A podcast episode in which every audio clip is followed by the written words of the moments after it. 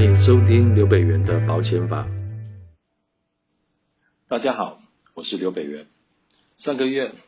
在美国有件保险理赔诉讼案件，连首富马克思他都在 Twitter 上说太疯狂了。这个案例呢，她是一个女性啊，她在车内跟她的男友呃聊天聊天，就聊出了火花，两个人就无套车震哦，在车上做爱。嗯、做爱完之后呢，男朋友才跟她坦诚说，他早就已经罹患了艾滋病。啊，那当然，这位女性呢，她后来也被感染了，那也一气之下就告上法院。啊，那她告法院的话，当然她不只是，我在猜，应该不只是要求前男友要赔偿哦，她还要求男朋友所保的车险也要来赔偿。啊，因为她主张说，哈，因为男朋友在明明知道有风险的状况之下，还跟他进行没有保护的危险性的性行为啊，啊，跟他做这样的动作的时候，那他觉得说，呃，男朋友应该要负担呃他的赔偿责任，那保险公司当然要跟着去负担呃相关的赔偿责任哦。好，当然这么一告，我们相信他本来从男朋友也变成前男友了。好，那我想保险公司在面对这个案子的时候，一开始啊，根据媒体报道说，保险公司认为说。呃，这个所谓的车车险嘛，哦，你要你要车险的保险公司要来赔偿，一定是这个车辆使用中所导致呃乘客受害，那才可以要求理赔。那这个保险公司觉得说，你们在车上做爱又不是在开车，哦，啊，所以说 他认为说这个应该不在保险的范围哦，因为你这个不叫使用车辆，这车子是拿来开的，啊，不是拿来挣的，哦，好，可是没有想到呢。到了法院去，跌破了大家的眼镜啊！由三名法官所组成的法庭啊，那么认为说，呃，在车内的性行为确实直接导致了这位女子感染了艾滋病，所以认为呢，保险业者必须要支付这个女子五百二十万美元哦，听清楚哦，不是五百二十元，是五百二十万美元哦，相当于台币大概一千五百万啊。哇哇哇！这个真的是天价哦。好，所以呢，我们今天这一集呢，就要聊聊这个神奇的案件哦。如果说这个神奇的案件发生在台湾的时候，那我们台湾的保险公司会不会赔？法院会怎么判？啊，当然啊，我们这边可能也要去区分一下，就是第一个啊，男朋友他是知道自己罹患艾滋病的状况之下啊，还去跟。女朋友呃做没有保护的性行为啊，或者是男朋友自己也不知情啊，然后去做出性行为啊，这两者可能会有一些不太一样，我们需要做一些区分来讨论。啊，当然最后啊，我们在这一题也会留下一个思考的问题，让大家来想一想。好，首先我们来看这个案件，如果在台湾，车险会启动吗？好，那我们要先把这个角色位置稍微摆一下，好，那男朋友哦就是车主，好，所以他应该是属于呃车险年的被保险人哦，那女朋友呢，她就是属于乘客，好，那个感染的那个艾滋病的女生就是乘客的角色了，啊，乘客要求车主的赔偿，那当然啊，如果从车险的角度来看哦，他当然就是要要考虑是不是能启动乘客责任险。那乘客责任险的话呢，呃，到底该不该启动？我们来看一下条款哦。好，那不管你是保哪一家的啦，哦，这大概其实条款内容其实都差不多。好，我来稍微念一下这重点啊，呃，它大概是写的是说。呃，被保险人啊，就是车主使用，注意哦，是使用或管理被保险车辆，好，不是被保险人导致乘客怎么样啊？比如说你坐在车里面打了乘客，夫妻吵架打了太太一拳，那个不算啊，那个不叫使用或管理被保险车辆啊。啊，如果你个排挡杆拔得下来，方向杆拔得方向盘拔得下来去砸乘客，那也许有 这，也许是不是属于使用或管理啊？但是这个。啊，总而言之，就是一定要是使用或管理被保险人车辆啊，发生了意外啊，导致了乘客受伤或死亡，那依法被保险要负赔偿责任。然后呢，乘客或者是乘客他的继承人呢，也来求偿了那保险公司这个时候就要考虑是不是要启动保单来负责做理赔。啊，简单来讲啊，就是依法你被求偿了，保险公司就要出来谈伤害。啊，但要注意哦，呃，很多民众呢会把乘客责任险跟意外险啊当成是一回事，这这两者不一样啊，不一样在哪里呢？就啊，通常好这样讲，就是都是发生一个事故，意外事故啊，哦，但是责责任险啊，它必须要有所谓的责任，法律责任的存在，也就是被保险人对于这个意外事故是要负责任的。啊，那但是在意外险。只要有意外啊，就是突发外来非疾病这样，只要有意外啊，保险公司就该赔啊，没有什么责任的问题，也就是这个意外到底谁该负责，那不重要啊，在意外险是不重要的，只有在责任险那才是重要的啊。那当然啊，其实还有一个很大的区别就在于，呃，你是乘客责任险的话，那你一定是要在使用或管理车辆啊所导致的才会有。赔偿的问题，保单才有理赔的问题。好，那我们简单的去聊了一下保单之后，接下来我们就来看，那从这些保单的规定上呢，我们来看，呃，美国这个案子如果发生在台湾，啊，是不是该赔？啊，其实我们看，马上就会遇到一个问题，第一个就是在车上车震做爱是不是合理使用被保险人汽车啊？也就是说，这汽车在这个时候，它到底是交通工具还是场所啊？因为汽车它是一个交通工具哈，本质是一个交通工具，就是开嘛哦。啊，那你如果是在上面做爱，是不是啊？它还是一个交通工具吗？哦，还是说它只是你的一个场所，就好像汽车旅馆一样，它不过就是个场所了啊。好，那当然要考虑这个问题之前，我们要先把一个大前提摆进去，就是它是不是一个故意行为。呃，就是男朋友他是不是知道自己已经罹患艾滋病了？好，如果男朋友自己知道罹患艾滋病，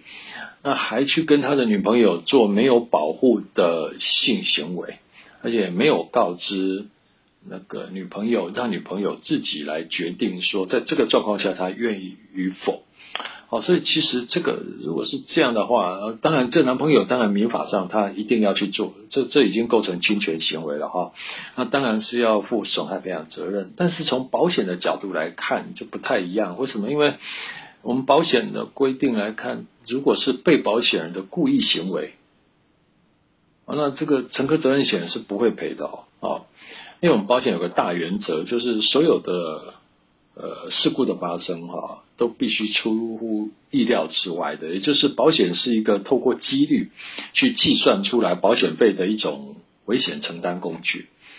哦，那既然是几率的话，那当然就是无法预测的啊。如果是一个被保险的故意行为的话，那就是一个可预测的行为了啊。那这样的状况之下，保险是不赔的。好，那当然，我们再宣导一下。其实，如果是发生这种情形，这个男朋友还有刑事责任啊，在台湾，因为台湾有一部法律是在保护这样的一个状况啊。那它的名称很长哦，我稍微念一下，叫做《人类免疫缺乏病毒传染防治及感染者权益保障条例》，够长吧？好，那他有一个条款规定了，说如果你知道自己是受感染的情况之下，还隐瞒事实与他人进行性行为，让别人也受到感染啊，那要处五年以上啊，注意哦，这很重啊，五年以上十二年以下有期徒刑。好，那也就是说，如果是男朋友明明知道自己有艾滋病，然后还跟女朋友没有告知的状况下去做没有保护的性行为。导致女朋友的感染啊，那女朋友当然民法上可以要求损害赔偿，刑事上也可以去告她男朋友，啊，让他去坐牢。那整个承险可能会卡住哦，因为他是个故意行为。那第二个，我们来看，那假设男朋友说他不知道呢？男朋友说我自己我也不知道我得了艾滋病，是事后我才去检查出来的，甚至于是女朋友。说他感染了之后，他才赶快去检查，发现说其实他也感染了。好，那这如果是变成是他，他也说他事先不知情的状况之下，那该怎么办？好，如果事先不知情的状况之下，那当然 OK。好，那呃，如果可以，当然就是女朋友要去举证说他知情。那如果无法举证的时候，当然那男朋友其实就没有故意过失去侵害他人的权利了哦，那他也没有去故意违反什么保护他人的法律的，就没有了。就是说，在这个状况之下，虽然他不是一个故意行为了哈，保险当然就会会纳入保险考虑的范围。但很可惜的是，在这个状态之下，男朋友对女朋友恐怕不需要负民法上的赔偿责任，因为他自己也不知情。好，所以在这个状况之下，如果男朋友对于女朋友是不需要负民法上的损害赔偿责任的时候，那纵使他是一个过失行为，是保险可以接受的行为，但是在责任上他就不成立了。既然男朋友对女朋友不需要负抚养责任的时候，那这张保单也不会赔啊，因为保单是保有责任的时候由保险来理赔。好，所以这个问题啊，在这里就出现了一些。啊，要去思考的状况。那当然，呃，我们在这边也稍微跟大家聊一下。其实说自己不知情，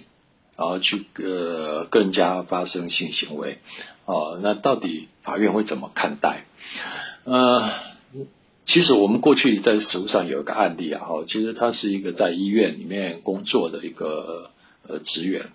啊，刚好医院缺血，他就去捐血，这样。就后来发现到说，呃，因为输了他的血的人，呃，有人走了，有人受身体也受伤、受感染了，才发现说，呃，这个原来这个当时捐血的那个人是一个呃啊艾滋病患者，啊，那当然检察官在调查的时候，呃，这这位捐血者他是说我不知道，哦，我当时在捐血的时候并不知道自己是呃艾艾滋病的感染者，这样，但是检察官还是起诉了他。认为说他是故意，哦，为什么呢？因为检察官认为说，因为这位捐血的他是一个男同性恋，啊，也就是说他会出现男男的性行为，啊，那检察官认为说，那那个在捐血的时候，其实都有相关的宣呃呃文件让你看清楚，提醒你啊，如果你是一种你有这样的性行为的人，请不要来捐血。哦，所以检察官认为他是故意，哈，是其实是有故意的这样，好，所以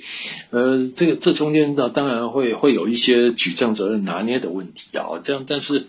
呃，原则上我们应该这样讲，假设他真的不知道自己身体是受感染状况下，好，那当然其实民法上的责任就不太容易成立了。那当然，连带的保险大概也不会被启动。好，那我们就假设像我们刚刚那个案子比较稍微极端一点哦，就说好，那如果法如果认为说男朋友有过失的时候，啊，那当然保险就会去评价这个过失是不是该赔啊。接下来第二个问题马上就碰到，说是在车上发生性行为，是不是正常合理的使用汽车？当然，他一定会马上想到美国的法官了哈。他说是啊，啊，所以我想了很久，一直觉得说，为什么美国法官会这样看哦？我马上就想到露天电影院，为什么？那在美国的话，其实可能在他们的文化、社会文化里面，这车子是可以哦，是 multitasking 的哦，就是它可以多任务哦，多重任务，它可以做很多事情的哦。嗯，你可以开车。啊，你你可以坐坐在里面看电影，有没有？美国有很多那个露天电影院，我们在电影上可以看到，所以它是可以变成电影院，坐在那里座位啊，不是开它，而是坐在里面看电影这样啊。所以是不是在美国的文化里面，他们会觉得其实车辆呃不是那么简单的一个单一用途？那当然了啊，也许在美国觉得车震也是想当然的事情啊，所以在他们文化里面是可以被认同的。好，所以在这个状况之下，呃，法院觉得说这个车证还是属于在使用车辆的范围。好，那但是如果你问我说，那在台湾呢？在台湾的话，法官会不会这样看？呃，我我个人的看法是觉得可能台湾啊、呃、还没有到那个程度啊，哈，这样。呃，当然这这是我的看法，哈，我的看法。也许在二十岁的年轻人来讲，他会觉得车子。我不是经常开我老爸的车子出去跟我女朋友在里面，嗯嗯嗯嗯嗯吗？哦，好，嗯，好，所以他会觉得车子本来这这车震就是车子的某一种用途，好，所以也许年纪的差距、文化的差距，可能会导致对于车辆的使用的观念也不太一样，好，所以我想也许哦，再过个二十年，真的把台湾的法官也会觉得，这车证不过这不就是车子使用的一种方式吗？好最后，我们来思考一下啊，如果美国这个理赔案件啊，如果变成一种通案，在将来未来的理赔案件一再被援用的时候啊，那乘客责任险到底会发生什么样的事情？我们就可以把艾滋病拿掉了我们可以把它换上新冠肺炎。好，如果驾驶罹患新冠肺炎，他自己不知情哦，因为现在有很多没有症状的哈，嗯。结果乘客上车，他载朋友，结果朋友也确诊了。那朋友可不可以告他？比如说我去美国好了，我美国的朋友确诊了，不知道开车来载我，就害我在美国确诊，那我的医疗费用、我的工作损失、我机票要回来台湾的机票等等巴拉巴拉巴拉一大堆，我可不可以叫我朋友那个车险的保险公司来赔？啊，如 如果也可以的话，那。好，那我我我我会觉得说，保险公司可能会重新思考一下它的乘客责任险的理赔范围啊，有这么大，哦，有这么大的时候，那保费当然就要啊要调整了，对不对？好，好，所以这个问题哈，我想呃，如果把它看成单一事件的话，保比较不会那么让人家发毛。如果把它将来未来变成一种通案来看待它的时候，那话是这你敢开车载朋友吗？啊，你如果不确定自己今天有没有感冒，有没有罹患新冠肺炎，啊，这啊，呃，这你敢载朋友吗？我真的说一句实话，呃，载朋友会不会弄出一大堆问题来？这样哦，好，好，那当然了哈，如果呃，你从一个驾驶人的角度来看的话，我真的很想问大家啊，你会希望这样的一个理赔的结果变成常态吗？哦，你是乘客，你当然会觉得说我要我要我要，但现在车辆已经是几乎每个人的交通工具了。那当你换成是车主的角度的时候，你你会觉得你会希望这是一个常态吗？哦，那你愿意接受保费调整到多少？啊，这个问题欢迎大家在脸书或节目下方留言，聊聊你的想法。我们的今天节目就到这里喽，谢谢收听，我们下次再见，拜拜。